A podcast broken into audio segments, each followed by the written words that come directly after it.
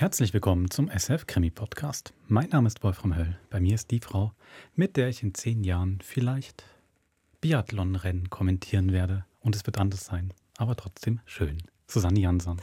Hallo Wolfram. Den Traum hatte ich auch schon. Oder? Ja, wie wir beide Bier. Aber sind wir quasi am Mikrofon oder sitzen wir einfach auf, auf einer Parkbank an der Strecke? Ich habe schon mit Mikrofon gedacht, okay. dass die Leute zuhören können. Schön. Genau. Keine Ahnung, wie du darauf kommst, aber weil ich bin dabei. Genau der Effekt für mich eingestellt hat beim Hören des heutigen Hörspiels, weil da zwei alte, bekannte oder besser gesagt, ist gar nicht mal so alt, eigentlich Stimmen, die wir gerade erst im Krimi-Podcast mhm. hatten, nämlich Uli Jäcki, Hartmils Musil, der spielt jetzt den Hunkeler, und Hans-Peter Müller-Drossard als ähm, Rabbi Klein kommt auch gerade am Anfang vom Hörspiel vor als Herr Fankhauser. Ich hatte ständig diesen Abgleich beim Hören und es war anders und es war doch schön. Ja, absolut. Zum Glück ist Peter Knär als Erzähler dabei, äh, um die beiden so ein bisschen auseinanderzuhalten. Und du hast es schon gesagt, wir haben ähm, einen Hunkeler. Genau, Hunkelers neunter Fall, Hunkelers Geheimnis. Hunkeler ist pensioniert, ähm, mhm. musste sich eine Operation unterziehen lassen und ist im Spital. Und genau dort trifft er auf den Herrn Fankhauser. Und genau. Der Fall entspinnt sich. Viele Basler Schauplätze ins Elsass natürlich, wo Hunkeler sein Haus hat. Und es geht aber noch weiter in diesem Krimi. Bis nach Paris. Bis nach Paris. Aber noch nicht in der ersten Folge. so, dann würde ich doch sagen, viel Vergnügen beim ersten Teil von Hunkelers Geheimnis von Hans-Jörg Schneider. Viel Spaß.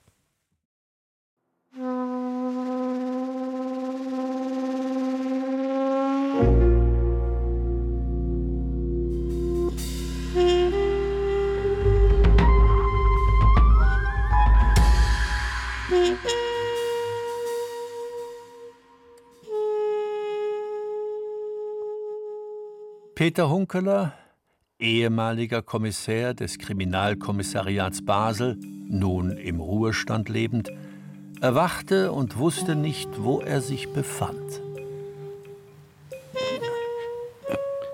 Er schlug die Augen auf und sah, dass es heller Tag war.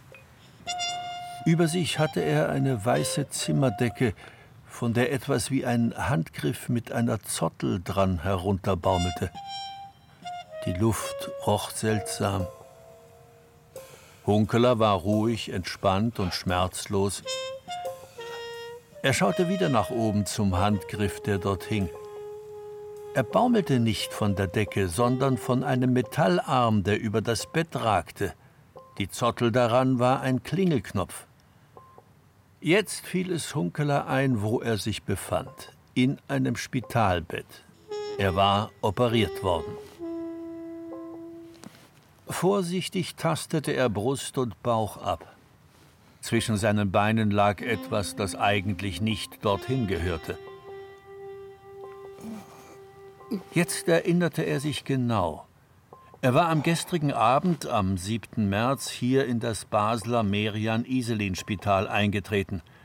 Am Morgen um sieben hatte er gleich eine Spritze erhalten, die ihn in Tiefschlaf beförderte. Um neun war er wieder erwacht. Seine Freundin Hedwig war da und hielt ihm die Hand. Es ist alles gut, Peter. Alles gut. Der Eingriff hat eine knappe halbe Stunde gedauert. Kein Karzinom. Alles in Ordnung. Dann hatte man ihn wohl in dieses Zimmer hier gebracht, wovon er nichts merkte, da er nach der frohen Kunde sogleich wieder eingeschlafen war.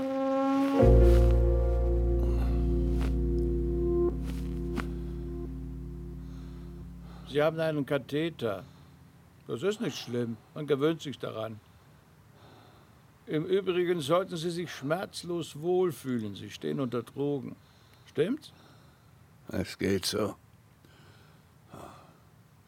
Man hat mir den Bauch aufgeschnitten und Sie behaupten, ich müsste mich wohlfühlen.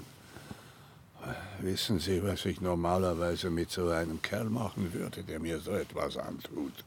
Mit Kerl meinen Sie offenbar Dr. Faedin.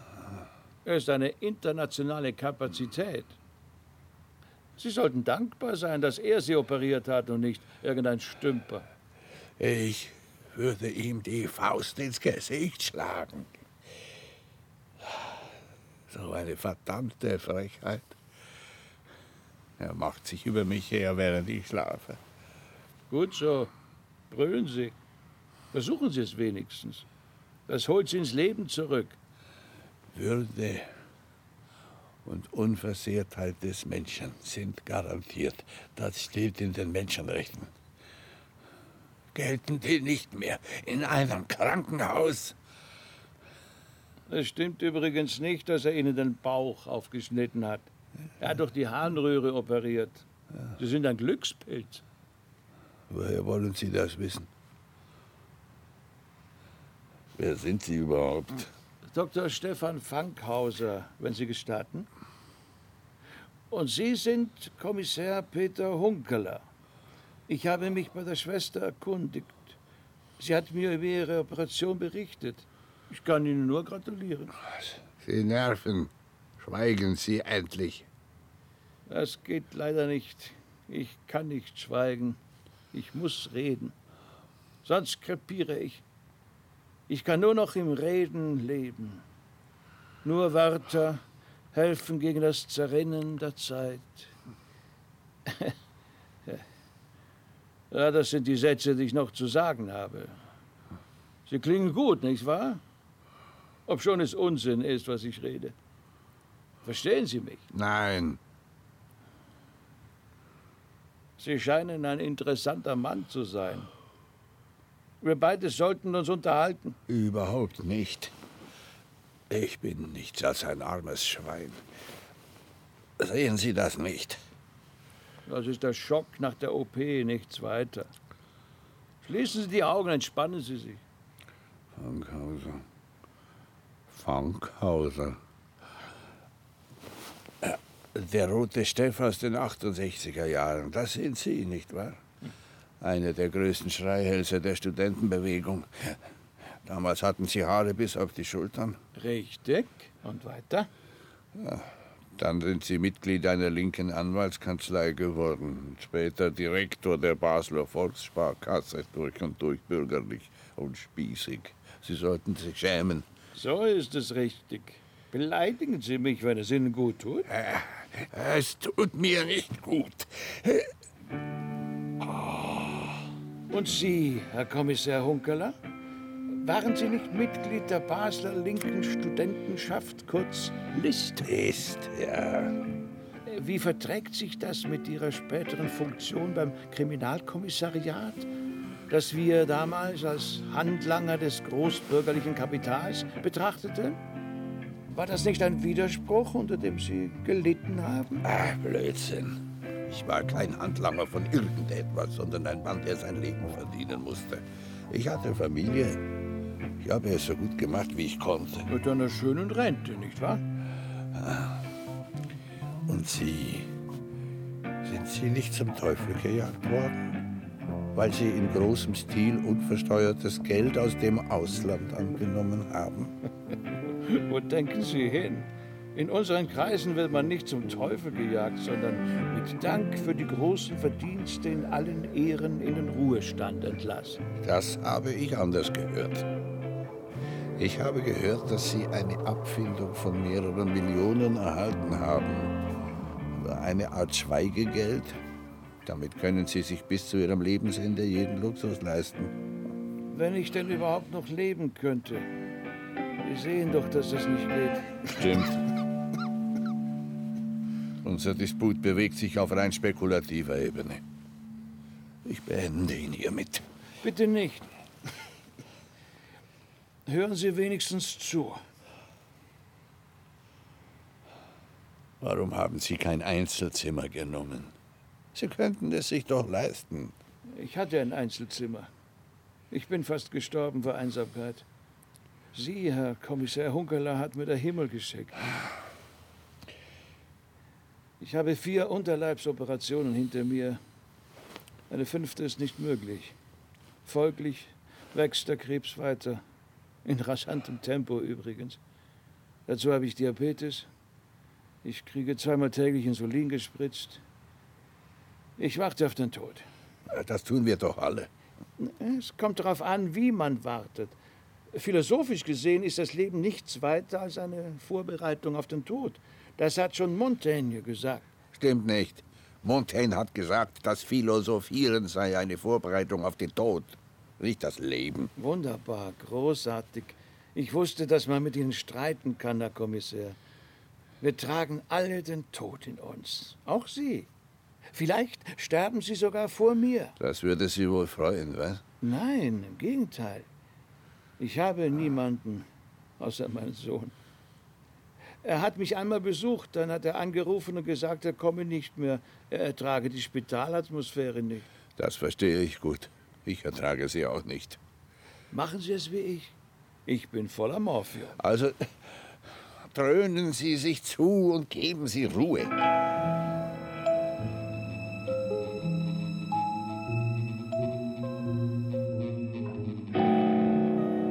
In der Nacht lag Hunkeler wach. Ein weißer Schein schwebte an der Decke, ruhig, fast märchenhaft. Offenbar schneite es draußen.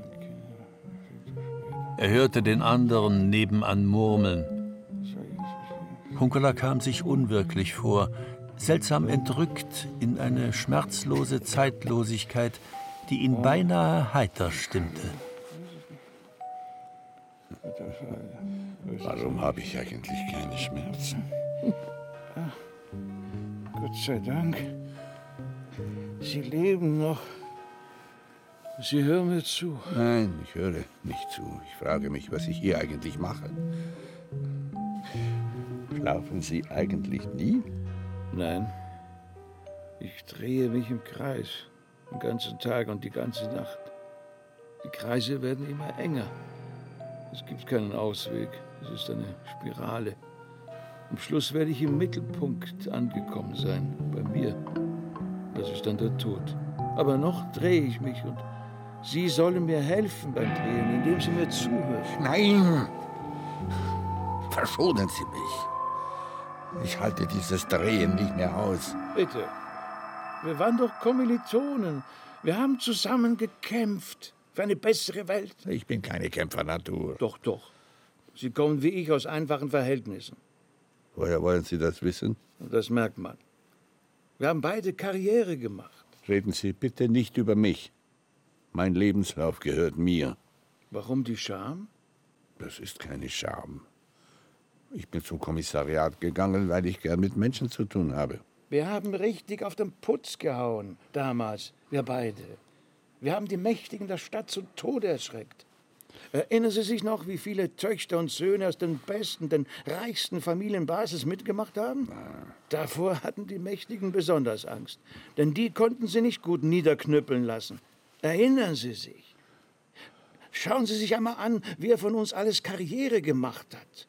Parlamentarier, Chefredakteure, Direktoren in Industrie und Banken, nur beim Militär nicht, aber das ist ohnehin am Absterben. Schauen Sie mich an. Ich habe von Klassenbewusstsein gefaselt, von der permanenten Revolution, von der Notwendigkeit, Gewalt anzuwenden. Jetzt schauen Sie sich unser damaliges Idol Fidel Castro an, der ja tatsächlich mit dem Gewehr in der Hand gekämpft hat. Was ist aus ihm geworden? Ein ganz gewöhnlicher Diktator. Und Che Guevara ist nur deshalb noch populär, weil er jung gestorben ist. Ich frage mich, was aus Jesus von Nazareth geworden wäre, wäre er alt geworden. Ein Banker vielleicht bei der Vatikanbank, der Bank des Heiligen Geistes. Sie landen letztlich alle beim Geld, die Weltverbesserer. Weil Geld die einzige Macht ist, die wirklich zählt. Als ich das begriffen hatte, bin ich in eine Bank eingetreten. Verstehen Sie mich, Herr Kommissar? Ja, schon, ja. Aber ich finde, Sie sollten sich besser um Ihr Seelenheil kümmern. Das versuche ich doch. Indem ich mir zu erklären versuche, wie ich zu dem geworden bin, der jetzt neben Ihnen im Bett liegt, froh einen Zuhörer gefunden zu haben. So, ich habe endgültig die Nase voll. Sie entschuldigen bitte. Hunkeler griff zum Klingelknopf und drückte. Schade. Wenn Sie mich nicht mehr ertragen, werde ich nur noch flüstern. Aber traurig ist es schon, wenn man wortlos sterben soll. Die Tür ging auf. Herein kam eine zierliche Frauengestalt in weißem Kittel. Sie trug ein blaues Kopftuch. Eine Schlafpille, bitte. Ich ertrage den Nachbarn nicht mehr. Er redet mir die Ohren voll mit pseudophilosophischen Quatsch. Die Frau nickte. Ihre Augen schienen zu lächeln. Waren sie dunkelbraun? Genau konnte es Hunkeler nicht erkennen. Wortlos nahm sie eine Pille aus der Manteltasche und gab sie ihm. Dankeschön. Ihre Hand war schön geformt. Am Mittelfinger trug sie einen kleinen Diamantring. Hunkeler schluckte die Pille. Die Frau nickte, lächelte wieder und verschwand.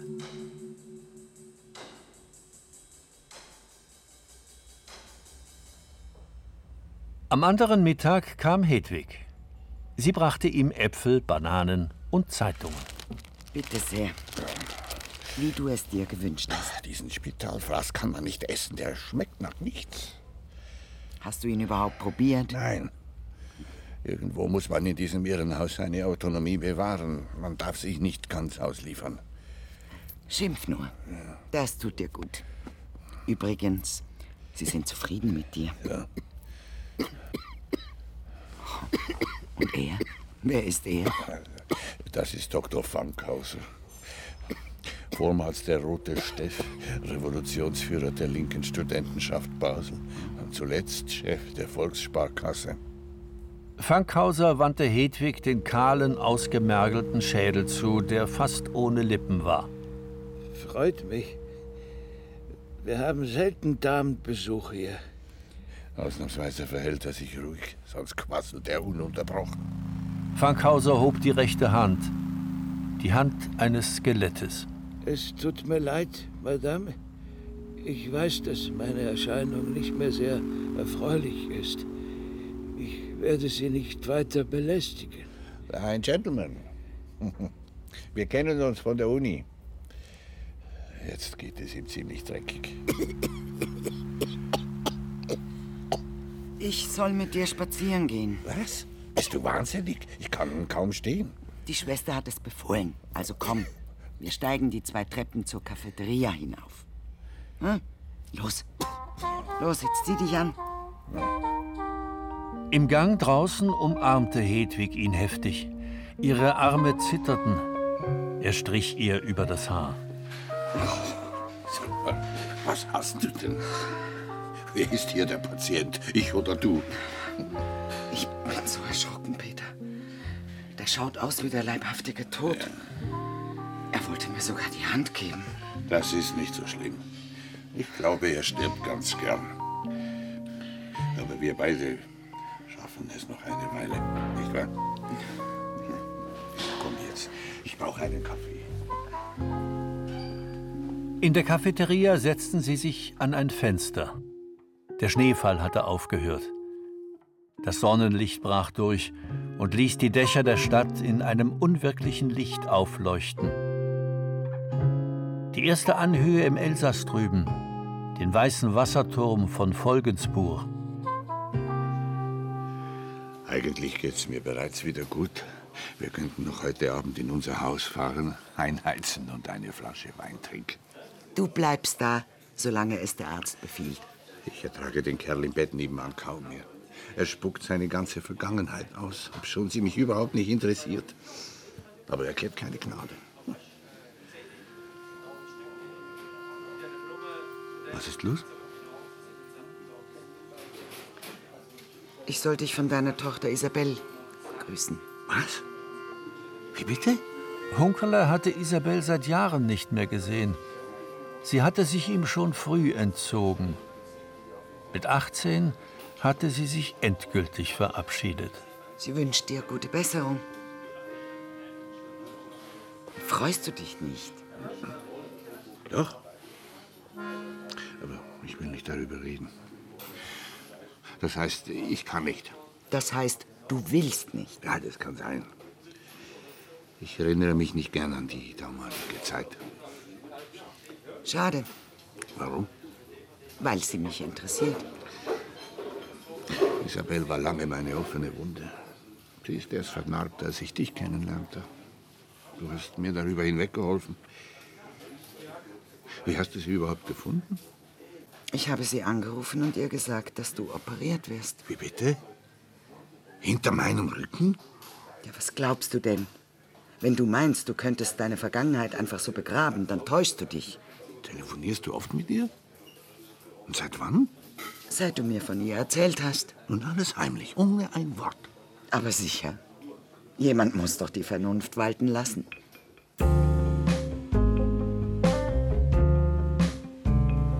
Gegen Abend erhielt Hunkeler Besuch von Madörin, vormals Detektivwachtmeister, jetzt sein Nachfolger als Kommissär.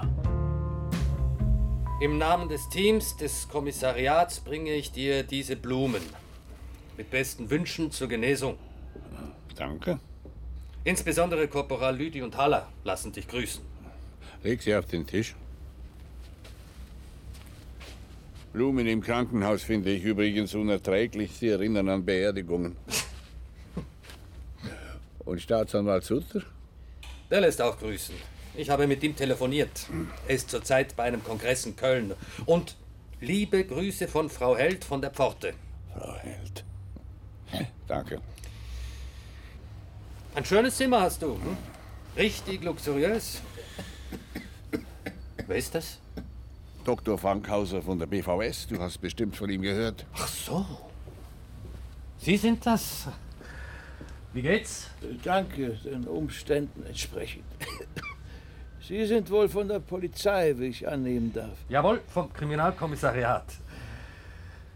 Übrigens ist gerade die Meldung hereingekommen, dass Viktor Waldmeier bei der Einreise in die USA verhaftet worden ist. Das ist doch Ihr Nachfolger bei der BVS. Der Viktor. Ich war mir sicher, dass er sich eines Tages verspekuliert. Aber was verlangt man eigentlich von uns? Alle wollen mit den Banken Geld verdienen. Doch wenn ein Geschäft daneben geht, müssen wir Banker den Kopf hinhalten. Wenn Sie mich übrigens verhaften wollen, Notschub, verhaften Sie mich. Ja, auf, du sollst ihn nicht plagen. Stimmt das mit Waldmeier? Ja, auf dem Kennedy Airport in New York. Offiziell ist es noch nicht. Das ist allerhand. Tja, mein Lieber, es hat sich einiges geändert, seit du nicht mehr bei uns bist. Wir sind vernetzt. Bis zum geht nicht mehr. In alle Richtungen, mit allen möglichen Diensten. Ehrliche, saubere Polizeiarbeit ist kaum mehr gefragt. Sei froh, dass du nicht mehr dabei bist. Das meine ich übrigens ehrlich. Das kannst du mir glauben. Ja? Ja, manchmal vermisse ich dich.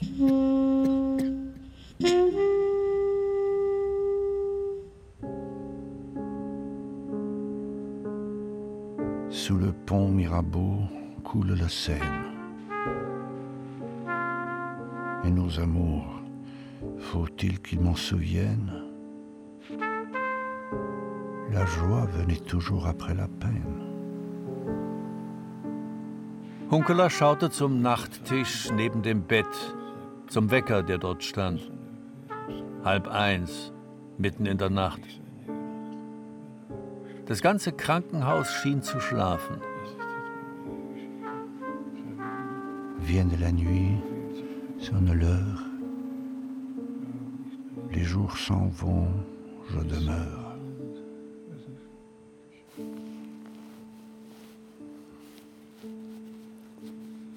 Die Zeit, die man gelebt hat, nimmt stetig zu. Und die Zeit, die man noch zu leben hat, nimmt stetig ab. Das ist die traurige Wahrheit. Gott sei Dank. Sie sind noch da. Sie hören mir zu. Nein.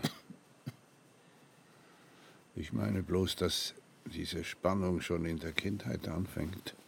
Nur merkt man noch nichts davon, weil man sich auf das Älterwerden freut. Im Alter ist es anders.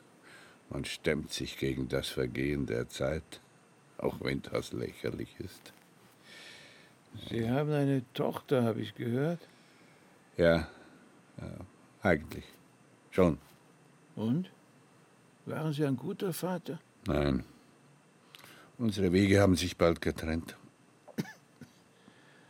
Das Einzige, was wichtig war, haben Sie versäumt. Ich bin im Moment daran, alle meine Versäumnisse aufzuzählen. Es ist eine lange Reihe, die ich immer wieder vor mich hersage, um mich zu vergewissern, dass ich noch lebe. Sie wird jedes Mal länger. Ich suhle mich in meinen Fehlern. Vielleicht ist das menschliche Leben ein einziger großer Fehler. Wer weiß? So ein Blödsinn. Sie sollten nicht schämen. Warum? Es gibt kein richtiges Leben im Falschen. Haben Sie das vergessen? Abgesehen davon haben wir doch alle die Kleinfamilie als Domestizierungsmaßnahme des Großkapitals abgelehnt. Und trotzdem haben Sie geheiratet. Ja, weil wir es versuchen wollten. Außerdem war meine Freundin schwanger.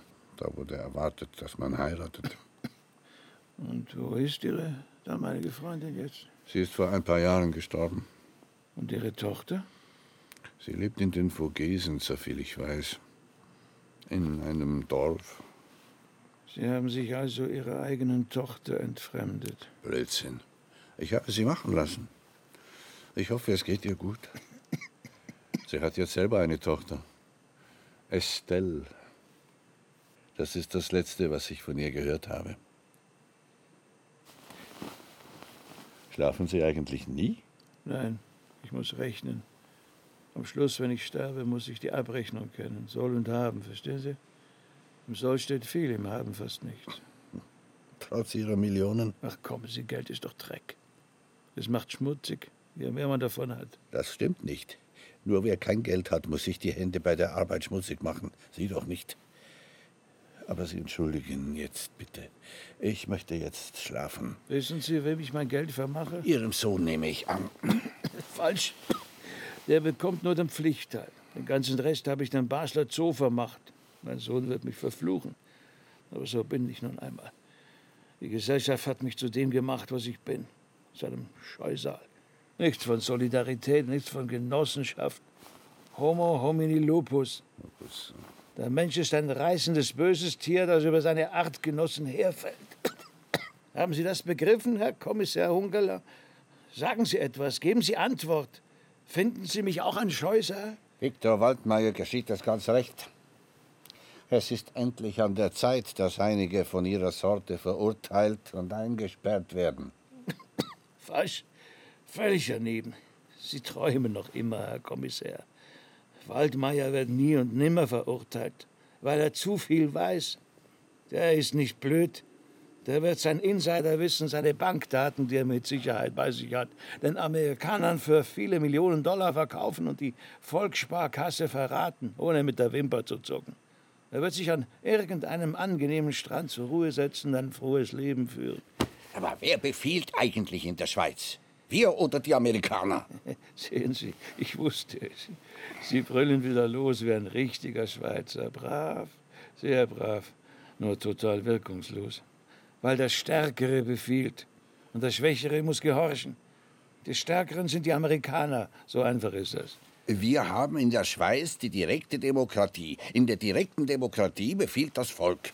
Es bestimmt, was gilt in der Schweiz und was nicht. Ein Eidgenosse von altem Schrotenkorn. Freut mich, das zu hören. Nur wissen Sie ja selber, dass es pure Folklore ist. Nein, nein. Die Schweiz ist ein freier, souveräner Staat. Das ist die pure Wahrheit. Eine Eidgenossenschaft, in der alle zusammenstehen, gemeinsam beraten und beschließen, was zu tun ist. Wie schön. Aber diese Genossenschaft besteht nur noch in Vorstellungen und Träumen. Vielleicht kann sie noch auf lokaler Ebene funktionieren, wenn man zum Beispiel über die Höhe der Hundesteuer abstimmt.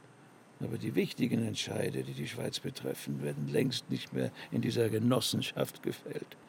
Selbst unsere großen Geldinstitute, die zu den mächtigsten Banken der Welt gehören, können nicht mehr selber entscheiden. Es sind die Amerikaner, die die Regeln für die Schweizer Banken bestimmen. Schweigen Sie endlich. Ob das gerecht ist oder nicht, interessiert kein Schwein. Ich will nur noch schlafen. Hunkeler griff zum Klingelknopf und drückte. Gut. Aber ich möchte mich herzlich bedanken für das angeregte Gespräch. Nach einiger Zeit ging die Tür auf. Eine zierliche Frauengestalt in weißem Kittel erschien. Sie trug, wie in der Nacht zuvor, ein blaues Kopftuch. Ich brauche eine Schlafpille. Aber bitte eine, die wirkt. Wie heißen Sie, wenn ich fragen darf? Die Frau legte den Zeigefinger an ihre Lippen. Ein Hauch von Zimt umgab sie, kaum wahrnehmbar, aber eindeutig. Ihre Augen schienen zu lächeln. Waren sie grünlich-grau? Sie gab ihm die Pille. Hunkeler spülte sie mit einem Schluck Wasser hinunter. Er sah, dass die Frau am rechten Mittelfinger einen Rubin trug. Sie blieb neben seinem Bett stehen. Sie lächelte noch immer und nickte ihm freundlich zu. Dann gute Nacht. Hunkeler spürte, wie die Pille zu wirken begann. Nach einer Weile, er war schon beinahe eingeschlafen, sah er, wie die Frau eine Spritze aus der Kitteltasche nahm und zu Fankhauser ans Bett trat. Sie schlug seine Decke zurück und legte seinen Bauch frei. Was tun Sie da? Schwester? Ich brauche jetzt keine Spritze. Fankhauser hob die Hände, um sich zu wehren. Aber er war zu schwach. Sie stieß ihm die Spritze entschlossen und unerbittlich in den Bauch. Hunkeler erschrak. Was war da los? Träumte er? Die Frau zog die Spritze zurück. Sie blieb am Bett stehen. Sie wartete. Das hätten Sie nicht tun dürfen. Auf gar keinen Fall. Fankhauser wollte aufstehen mit letzter Kraft, aber er sank zurück aufs Bett. Er erschlaffte. Die Frau stand bewegungslos, den Blick auf Fankhausers Gesicht gerichtet. Nach einer Weile versorgte sie die Spritze wieder in der Tasche. Es war, als würde sie aus einem Traum erwachen. Dann schaute sie zu Hunkeler, der mit immer noch offenen Augen dalag. Sie legte den Zeigefinger an die Lippen. Sie nickte ihm zu. Dann ging sie hinaus.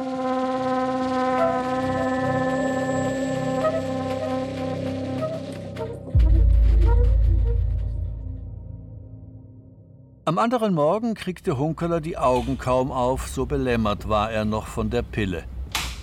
Als ihm das Frühstück gebracht wurde, sah er, dass das Bett nebenan leer war.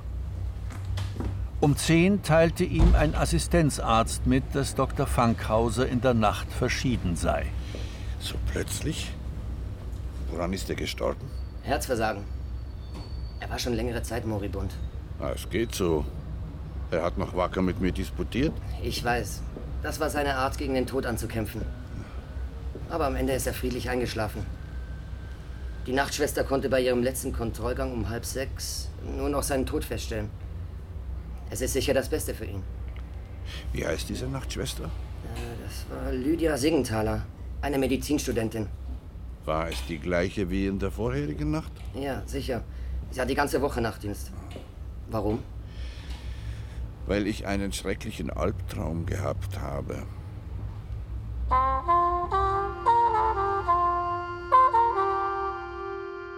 Hunkeler blieb insgesamt fünf Nächte im Krankenhaus.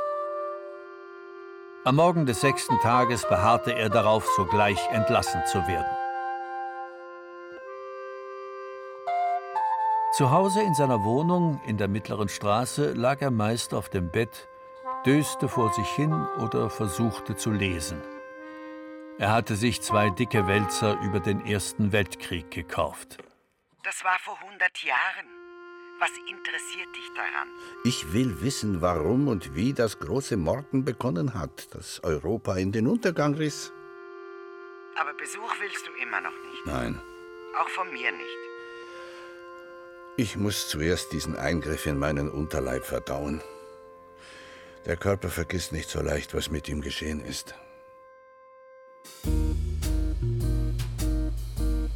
Es war der späte Morgen des 17. März, als Hunkeler in seinem Kleinwagen durch die Hegenheimer Straße Richtung Grenze fuhr. Es goss in Strömen. Er hatte Mühe, die Spur zu halten. Nur ruhig, alter Mann. Du hast alle Zeit der Welt. Die ersten Schrebergärten tauchten auf. Der Förderturm des Kieswerks. Kieshaufen, aus dem Schotter der Rheinebene herausgerissen, rostige Bagger und Betonmischer, Autowracks. Dann die beiden Häuschen des Zolls, unbewohnt, dunkel. In Hegenheim parkte Hunkeler vor der Metzgerei.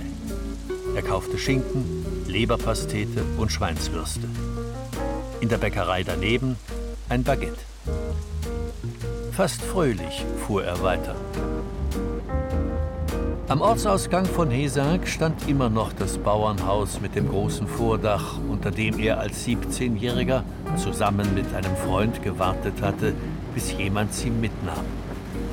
Sie hatten beschlossen, per Autostopp nach Paris zu fahren.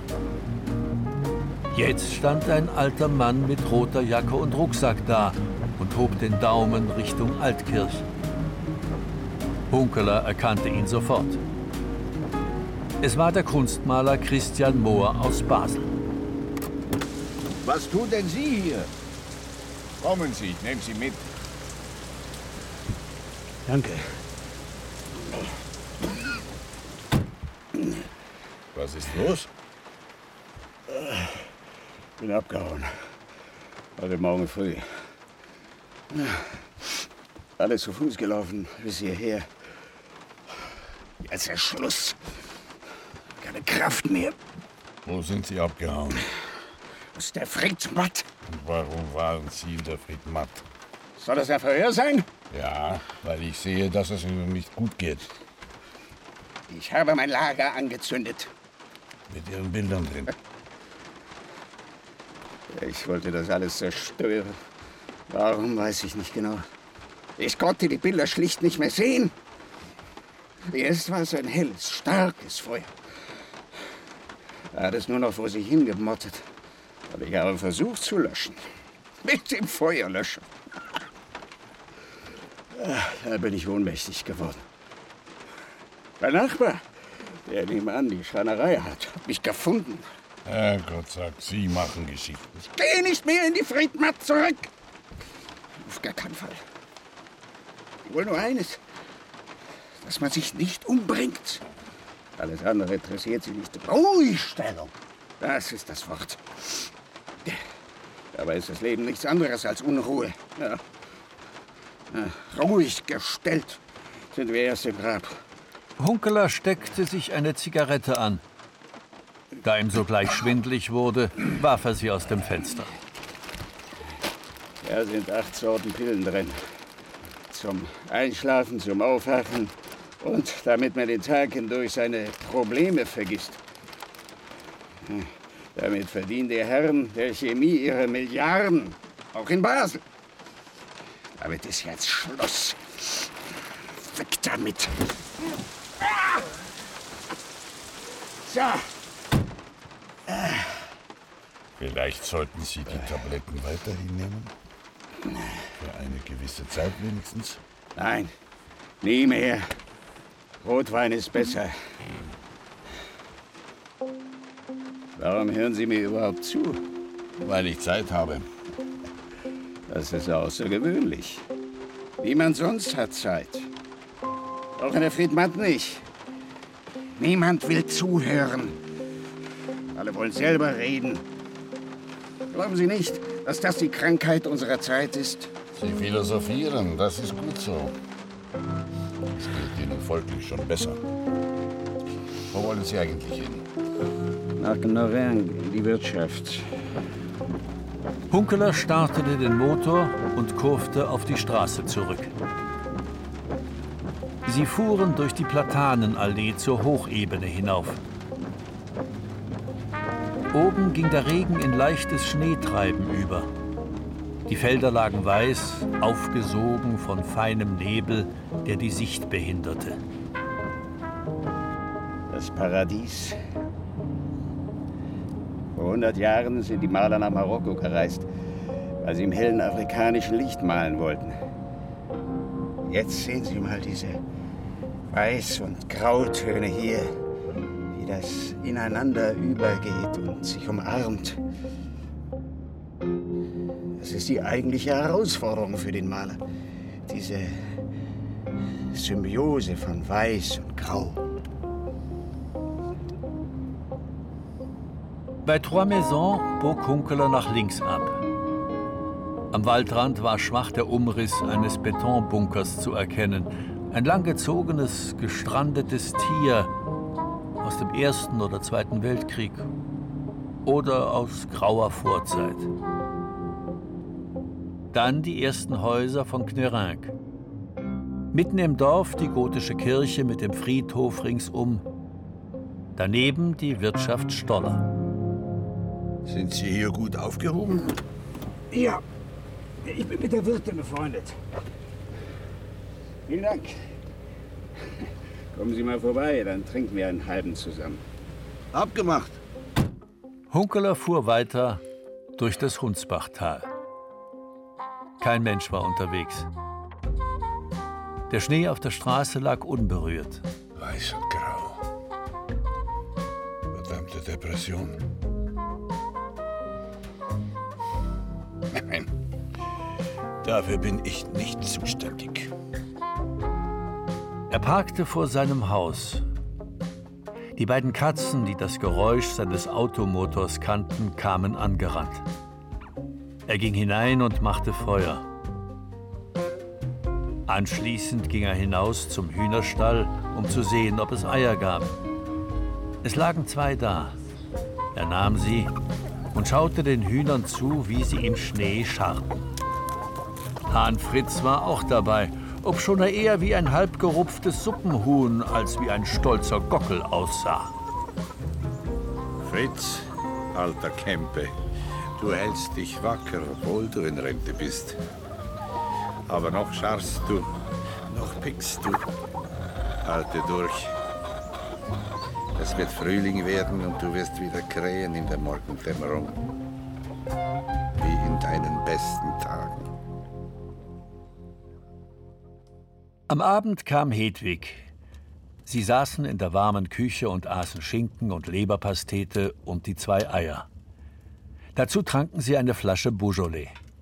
Hedwig erzählte von ihrer Arbeit im Kindergarten, der sich in einem Ausländerviertel befand.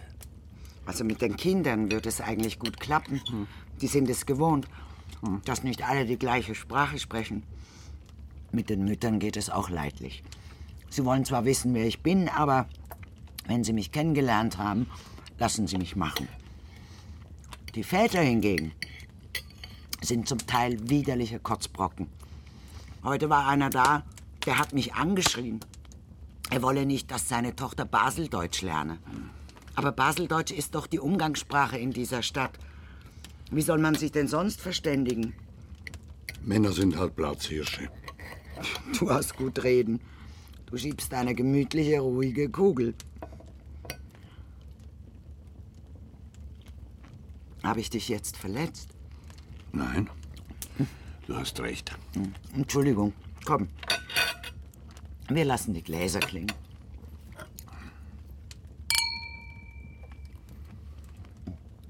Wie geht's dir denn, alter Mann?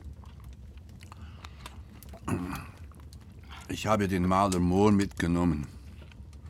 Er hat in Hesse einen Autostopp gemacht. Sein Haus ist verkauft. Stimmt das? Ja, an Meyerhans offenbar. Den ehemaligen Investmentbanker. Wo wollte Mohr denn hin? Nach Nürnberg in die Wirtschaft.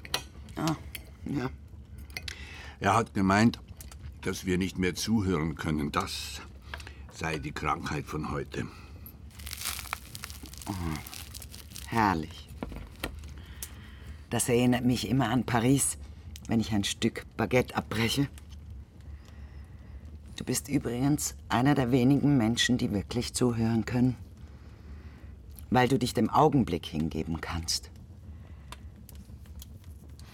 Ich glaube, das ist der Hauptgrund, dass ich dich liebe. Weil du neugierig bist. Mohr hat seine Bilder verbrannt. Was? Er ist deswegen in die Friedmatt gekommen und abgehauen. Um Gottes Willen. Männer können einfach nicht alt werden.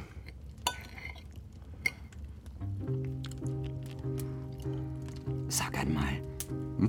du hast ja eine richtige Depression. Blödsinn. Doch, ich seh's dir an. Erzähl, was passiert ist. Nichts. Doch. Wenn du nichts erzählst, kann ich auch nicht zuhören. Los, komm. Trink noch ein Glas. Also gut, aber es dauert eine Weile. Die Nacht ist noch jung, der Morgen weit weg. Es ist so, dass ich in den letzten Tagen und Nächten in meine Erinnerung zurückgesunken bin. Ich habe mich gefragt, was ich in meinem Leben eigentlich getan habe, was erwähnenswert ist. In Esaig am Ausgang des Dorfes steht ein kleines Bauernhaus. Dort habe ich, als ich 17 war, mit meinem Freund Anton sechs Stunden lang auf ein Auto gewartet, das uns mitnahm nach Paris. Wir waren auf dem Eiffelturm im Louvre und auf dem Montmartre. Und dann fuhren wir per Autostopp weiter in die Normandie, nach Cherbourg. Dort haben wir uns den Hafen und das Meer angeschaut und Muscheln gesammelt. In Nesac, bei jenem Haus, kommt mir immer wieder diese Reise in den Sinn.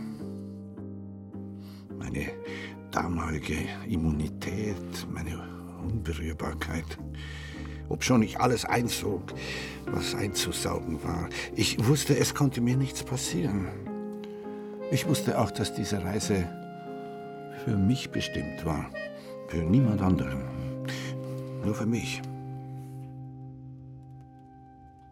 Und deshalb bist du depressiv. Das ist doch eine wunderschöne Geschichte. Als ich heute Morgen den alten Mann dort stehen sah, da bin ich erschrocken. Er war nur noch ein Häufchen Elend. Jemand, der seine Spuren zu tilgen versucht. Sein Haus verkauft, sein Werk verbrannt. Er wird froh sein, bei der Wirtin in Knurreig ein bisschen Gesellschaft zu finden. Du meinst, dir könnte es ähnlicher gehen, hm? So ein Schwachsinn. Du hast mich. Du hast die Rente und dieses Haus. Es ist das Krankenhaus, das dich depressiv gemacht hat. Die Anästhesie. Ja, der Eingriff in deinen Körper. In den Nächten im Spital konnte ich nicht schlafen. Ich habe geklingelt. Dann ist die Nachtschwester gekommen und hat mir eine Schlafpille gegeben. Eine junge, schöne Gestalt mit braunen Augen.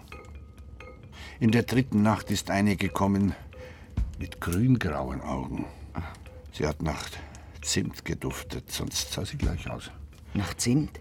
Sie hat mir die Pille gegeben und hat gewartet, bis sie zu wirken begann. Und dann hat sie meinem Nachbarn, dem Fankhauser, eine Spritze in den Bauch gesetzt. Sie hat wortlos zugeschaut, wie er zu röcheln begann und nach Luft schnappte. Ich war wie gelähmt. Dann hat mich der Schlaf übermannt. Am anderen Morgen vernahm ich, Fankhauser sei gestorben. Aber er war doch todkrank. Man sah ihm an, dass er bald sterben würde. Ja, trotzdem. Wenn das stimmt, was ich gesehen habe, war es absichtliche Tötung. Also ein Mord. Ja, aber warum denn? Vielleicht wollte sie ihn erlösen. Nein, sie hat es getan wie eine Rächerin. Woher willst du das wissen? Bist du überhaupt sicher, dass es eine andere Nachtschwester war als in den übrigen Nächten? Komm, trink noch ein bisschen. Das war ein Traum. Eine böse, schreckliche Angstfantasie. Du wirst dir doch nicht einen eingebildeten Mordfall aufhalsen jetzt, wo du dich erholen musst. Vergiss Fankhauser. Lass ihn ziehen. Und vergiss auch den alten Moor. Denk lieber an deinen Aufbruch nach Paris, an die Muscheln, die du in Cherbourg gesammelt hast.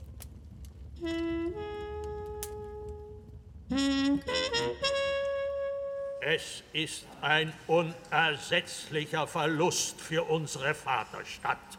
Dr. Fankhauser war eine imposante Persönlichkeit. Am Samstag, dem 22. März, saß Hunkeler in einer Bank des Basler Münsters.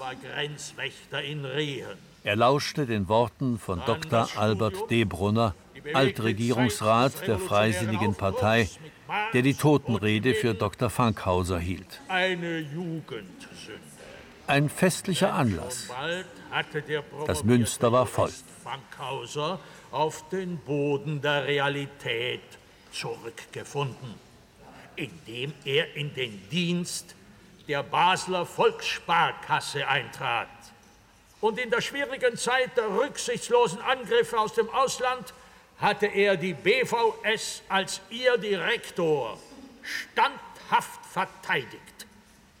Dr. Fankhauser hinterlässt eine Lücke, die von niemandem auszufüllen ist. Es bleibt uns nicht anderes, als uns vor dem Toten voller Dankbarkeit zu verneigen.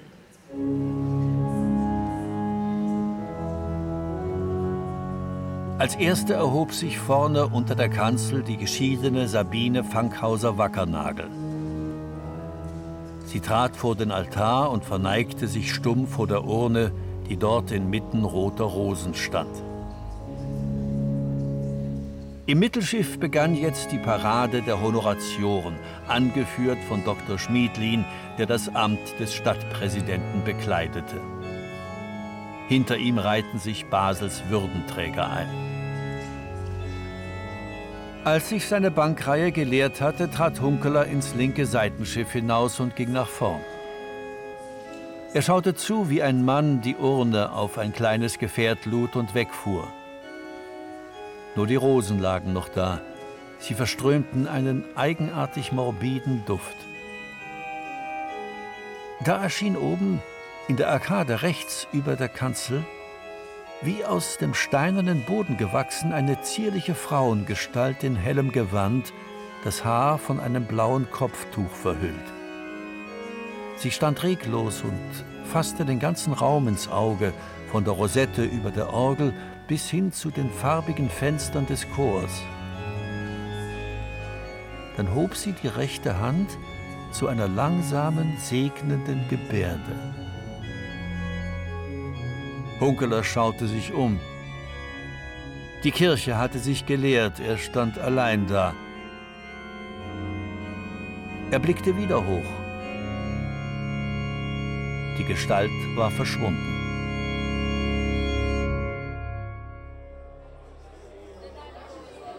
Das Leichenmahl fand im Restaurant Kunsthalle statt, im nobleren, weißgedeckten Teil.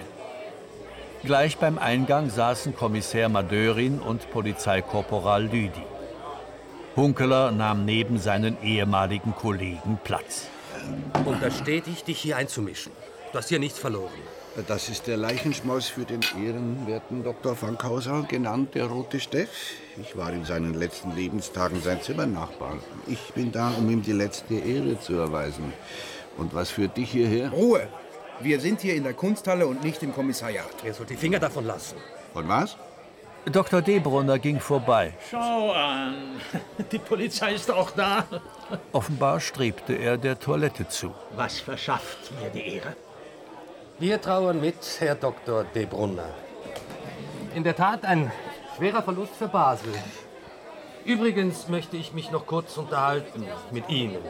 Äh, wenn Sie Fragen haben, wenden Sie sich bitte an mein Sekretariat. Abdul, der seit Jahren Chef des Service in der Kunsthalle war, brachte drei Teller mit kaltem Braten und schenkte Wein ein.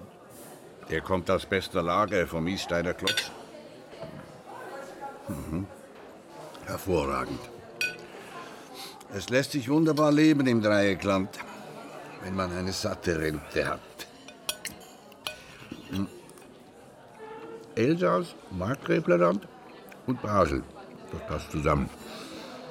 Und überall redet man den schönen alten alemannischen Dialekt. Wenn nur die Arbeit nicht wäre. Stimmt's? Wenn man nur nicht dauernd von oben zusammengestaucht würde in dieser schönen Stadt. Lass das bitte. Iss einfach. Hm. Ein plötzlicher Tod. Ob schon er moribund war, dennoch überraschend. War es Insulin? Ein unerwarteter Herztod? Wurde eine Obduktion gemacht? Und wenn nicht, hm, warum nicht? Das hättest du nicht tun sollen. Ich mag den Kerl einfach nicht. Er ist und bleibt ein mieser Dackel. Das kann schon sein, aber er ist ein guter Kriminalist. Und er lässt nicht so leicht locker. Warum muss er so unfreundlich sein? Warum kann er mir nicht einfach die Hand geben und fragen, wie es mir geht? Wie ist das übrigens mit der Obduktion? Es gab keine Obduktion. Obwohl Madörin eine verlangt hat. Ist das nicht unüblich? Bei einer so bedeutenden Persönlichkeit möchte man eigentlich wissen, woran sie genau gestorben ist. Ein Herzversagen. Das war der Befund. Die Leiche ist sehr schnell entsorgt worden. Da scheint es jemand eilig gehabt zu haben. Madörin meint, es sei von ganz oben befohlen worden. Was heißt von ganz oben? Von Debrunner zum Beispiel. Der war in seiner Studentenzeit auch bei der linken Studentenschaft. Das waren wir fast alle damals. Zumindest Sympathisanten. Madörin wittert wieder mal eine Verschwörung. Er ist stinksauer, weil er überall nur abgeblockt wird. Auch von Staatsanwalt Sutter. Hau an, wie seltsam. Hasels Honoratioren wollen nichts mehr von ihren Jugendsünden wissen. Warum denn das? Weil diese Jugendsünden damals genau registriert wurden und jederzeit veröffentlicht werden können. Zum Beispiel von der Basler Zeitung, die ja seit ihrem Verkauf keine linksliberale Zeitung mehr ist, sondern eine Rechtsbürger. Ja, aber warum fragst du? Weil ich wissen möchte, woran Fankhauser gestorben ist. Was ist eigentlich deine Meinung? Ich meine gar nichts. Und im Grunde dürfte ich darüber gar nicht mit dir reden. Mhm. Aber deine private Handynummer ist noch dieselbe. Hm? Etwas später wechselte Hunkeler zu einem Tisch, an dem er einen Bekannten aus alten Tagen entdeckt hatte. Paul Egloff hatte Philosophie studiert und war dann Redakteur bei verschiedenen Zeitungen geworden. Irgendwann hatte er genug vom Journalismus und wurde Schreiner in einer Handwerkerkooperative. Was verschafft mir die Ehre? Die Sehnsucht nach Menschlichkeit und Wärme. Die Erinnerung an alte Zeiten. Erstaunlich ist es schon, was aus der revolutionären Jugend von damals geworden ist. Dabei hat Rot-Grün eine Mehrheit in dieser Stadt. Hätte die Macht zu regieren, aber sie regieren nicht.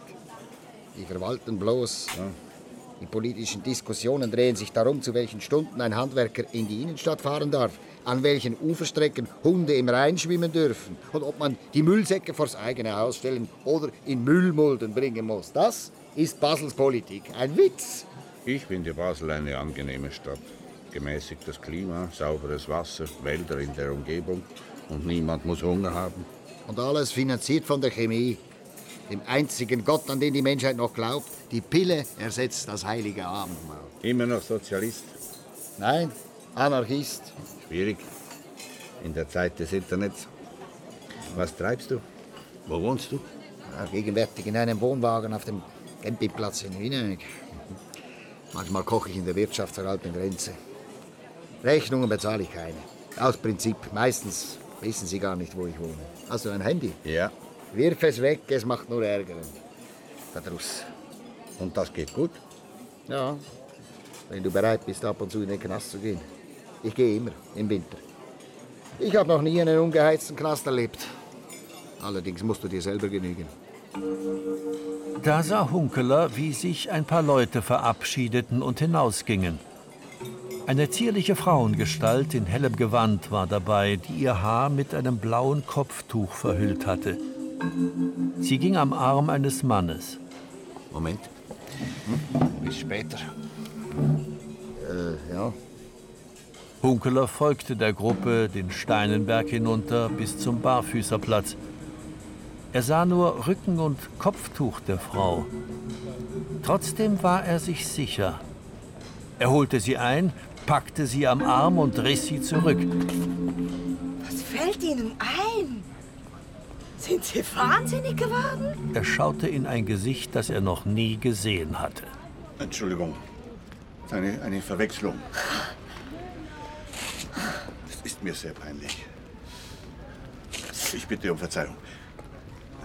Es war ein Irrtum.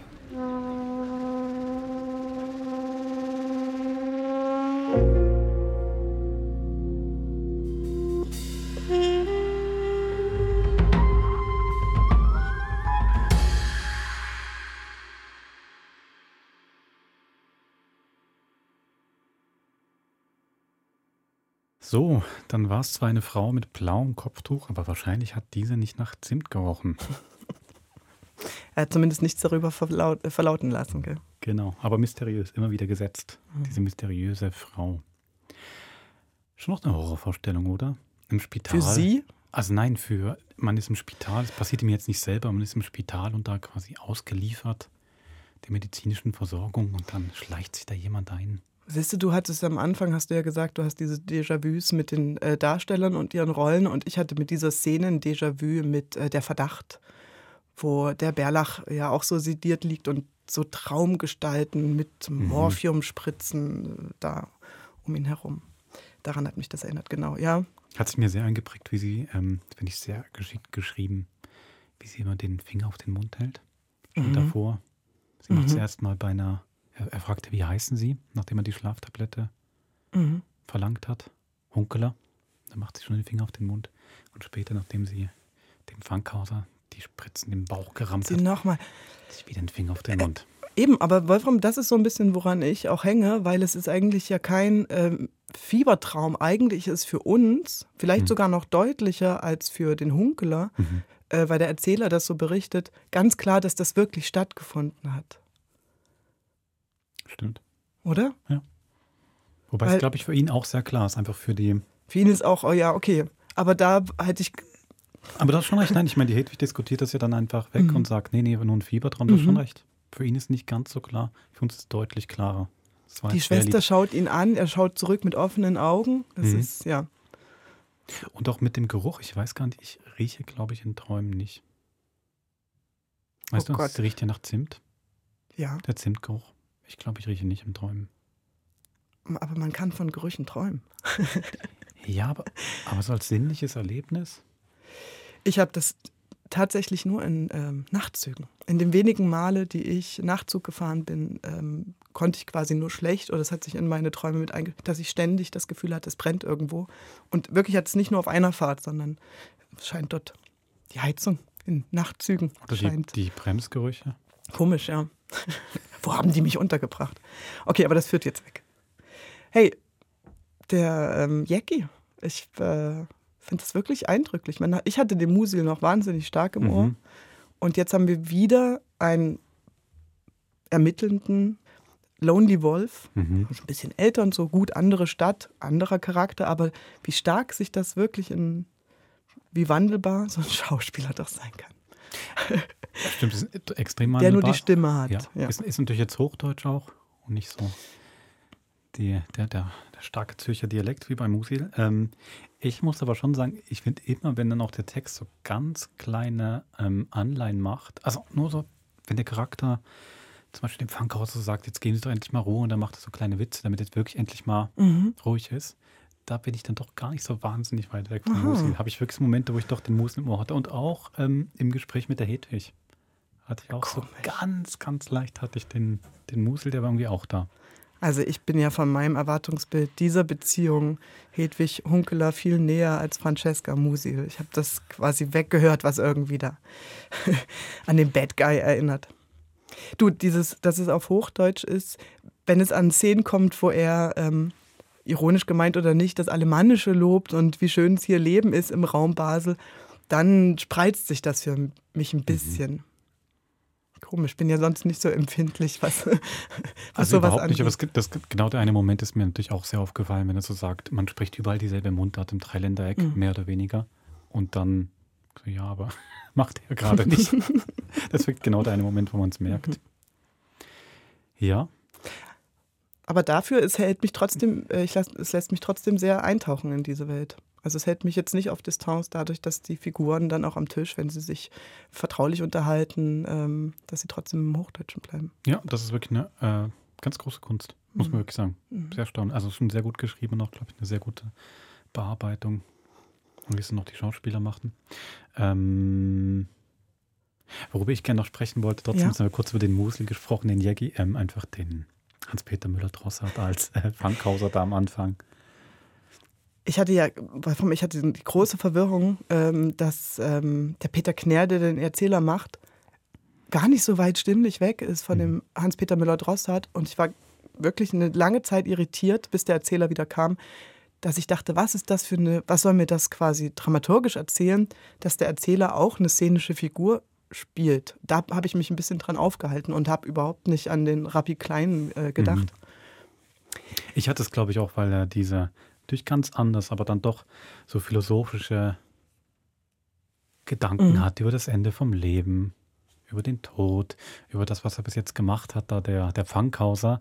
Natürlich da, wo es bei dem Rabbi Klein dann wirklich Tiefe hat, ging der mir, also mir ging es wirklich auch mit dem Onkel, mir ging der tierisch auf den Keks. Ich wollte gerade schon nachfragen. Ich hatte doch da einen kleinen ironischen Unterton gehört. Ja, hatte nicht. Nein, also bei Rabbi Klein logischerweise geht es mir nicht auf den Keks, aber da beim, beim Fankhauser dachte ich wirklich tatsächlich, wie auch der Onkel, jetzt lass mich mal schlafen. Fand dann wiederum aber sehr interessant, ähm, der Moment, wo dann auch der Hunkerler sich mehr öffnet und von seinem eigenen Leben und von der Tochter erzählt. Mhm. Ähm, da kommen die sich näher und dann ist dann tatsächlich mir trotzdem auch der Fankhauser deutlich näher gekommen und war dann auch bestürzt über den Mord. Okay. Auch wenn er schon Skelett war. Ich habe das ähm, eigentlich sehr gutiert oder habe da sehr mitgefühlt, dass jemand, ähm, dem offensichtlich die Welt zu Füßen lag, der, der Big Player war, ähm, in seinen letzten Todestagen ganz allein ist und eigentlich nur diesen abwehrenden Fremden äh, als Gesprächspartner hat für all diese Themen, die ihn ja offensichtlich nicht nur habe ich mein Haus abgeschlossen und sind meine Kinder versorgt, sondern der wirklich alles, äh, der bräuchte ja einen Seelsorger und einen Psychologen mhm. und seine Familie gleichzeitig, um das noch alles rauszulassen, um seinen Frieden in Anführungszeichen zu finden. Und hat leider nur den Hunkeler. Also, Aber er bleibt ja auch in dem sehr, sehr egozentrisch. Ja, er also, weiß ich es. Mein, gell? Er kriegt ja, ich kriege ja doch nicht so viel von seinem Leben erzählt, mhm. was er jetzt wirklich nicht okay. gut gemacht hat, sondern diese so der Hunkeler sagt doch selber mal pseudophilosophisch, hat viel von diesen mhm. pseudophilosophischen Beschreibungen. Ähm, Wenn es mal um den Sohn geht, bin ich schon viel näher dran. Mhm. Und eben, ich finde, Hunkeler macht es in zwei, drei Sätzen über seine eigene Tochter, wo ich noch viel, viel näher dran bin. Aber eben, ich meine es wirklich nicht als Kritik, ich finde es extrem ähm, gut gezeichnet, die Figur. Mhm. Aber ich finde diesen Bereich, den es aufmacht, äh, die Entwicklung von Biografien, von mhm. Überzeugung und was das äh, für ein ähm, Entwicklung nimmt. Ich habe erst gerade gestern habe ich einen Artikel gelesen über die Generation Z, die, wenn sie gefragt wird, also jetzt so Schulabgänger, was wollt ihr beruflich machen, wo seht ihr euch in der Werkstatt oder im Labor und die sagen, ah, ich sehe mich eigentlich im Homeoffice, dass mhm. diese Work-Life-Balance sehr wichtig ist und sie gar nicht so diesen Antrieb haben, ins Arbeitsleben einzusteigen, wie das wir noch hatten oder unsere Eltern. Und auf der anderen Seite hast du so einen großen Bedarf an Arbeitskräften. Und das, da sagen aber äh, ähm, Karriereberater und Psychologen, mhm. das geht quasi mit so einer Altersweisheit, kommt das dann schon, dass sie irgendwann auch das große Haus haben wollen oder so und so viel Geld. Und also dass sich Biografien und Überzeugungen ähm, zwangsläufig mehr, verschieben. Mit ja. noch mehr Altersweisheit bereuen sie es wieder, dass ja, sie genau. so viel fürs Haus gearbeitet haben und sich nicht um ja. die Kinder gekümmert. Aber das Spannungsfeld finde ich einfach schön. Also, dass du sagst, mhm. du hast den langhaarigen ähm, oppositionellen äh, Studenten und am Schluss hast du den Manager der Bank. Ja, und es hört ja auch nicht auf. Das ist ja schon auch schön, dass er dann mir zum Beispiel sehr Eindruck gemacht, das Gespräch bei der, beim Leichenschmaus mit dem, auch mit so einem Studienkollegen, der dann ja. Winter ins Gefängnis geht und er ja. die Rechnung nicht zahlt und so. Ähm, das fand ich wiederum als Figur total interessant, der da so kurz aufblitzt. Auch der Kunstmaler, der all seine Bilder verbrennen ja. Stimmt. Das hört ja wirklich auch nicht bei den beiden auf. Man immer wieder blitzt das Thema auf, was habe ich eigentlich mit meinem Leben gemacht, Stimmt. an welchem Punkt bin ich jetzt. Und das, finde ich, ähm, macht es dann sehr reich. Der Hunkel hat uns das noch nicht so sehr verraten, gell? Genau. du, es hat viel Zeit ähm, für Gespräche. Ich fand, die Stunde ging trotzdem sehr schnell rum. Mhm. Ich habe noch viel auf Musik gehört, weil, darf ich es gestehen, Wolfram, ich hasse Saxophon. Ich hasse Saxophon, Blue Note, langgezogen, schwermütig, wie es so typisch ist für Film Noir. Oh. Also, oder so ein Bild von Film Noir. Ne? Ja. Mhm. ja. Und äh, Martin Betzola hat die Musik gemacht und bedient das sehr stark, aber er ergänzt das dankenswerterweise mit ganz viel hörspieligen Hörspielmusik. Wie sage ich das richtig? Hörspiele, Musik, Gelicken, mhm. Elementen. Du weißt, was ich meine, mhm. gell? Ähm, da passiert noch viel mehr oder es wird ähm, auch modernisiert. Es kommt noch mal eine Rhythmusebene dazu. Äh, da habe ich mich sehr gerne auch mal konnte mit einem Ohr den Gesprächen folgen, mit den anderen der mhm. Musik. Hat gut geklappt. Das ist, weil du das Stichwort Rhythmus gebracht hast, doch mit der Langsamkeit. Mhm. Ich finde, das ist wirklich auch noch insofern ein besonderes Hörspiel, wo ich auch schon ähm, ein Stück weit neidisch bin auf das Handwerk oder äh, mit großem Respekt habe. Ich finde, mit allem, mit aller Zeit, in allem Raum, die sich das Hörspiel nimmt fürs Erzählen, geht es einfach immer weiter. Das hat, ich finde, es hat einen wahnsinnig guten Flow. Es geht immer so Mhm. unglaublich schön von einer Szene in die Mhm. nächste. Da kommt wieder Erzähler, da wieder eine kleine Musik, da nochmal was. Ich finde, obwohl das wirklich in aller Ruhe erzählt ist und die Figuren Platz haben und die Beschreibungen, wird man völlig gut mitgenommen. Mhm. Und das finde ich ähm, ist sehr elegant und unscheinbar. Elegant ist das richtige Wort, einfach sehr, sehr elegant und mit Leichtigkeit gemacht. Wann die Szene aufhört, wann die nächste losgeht, was da die Pausen sind, womit wo der Musikeinsatz ist. Sowohl von Martin Betzel, dem Komponisten, als auch von Reto Ott, dem Regisseur. Und genauso vom Bearbeiter. Ja, auch da schon. Äh, und auch schon vom Kirchner, genau. Autor eigentlich, ja. gell? Also da finde ich, haben jetzt wirklich diese, genau, wahnsinnig gut ineinander gegriffen. Mhm. Liegt vielleicht auch daran, dass es jetzt nicht Retos erster Hunkeler war, den er inszeniert hat. Wahrscheinlich. Nein, das ist schön. Ich habe wirklich noch nicht weitergehört. Ich bin sehr gespannt ich auf den zweiten. In diesem Sinne, bis zum nächsten Mord. Macht's gut.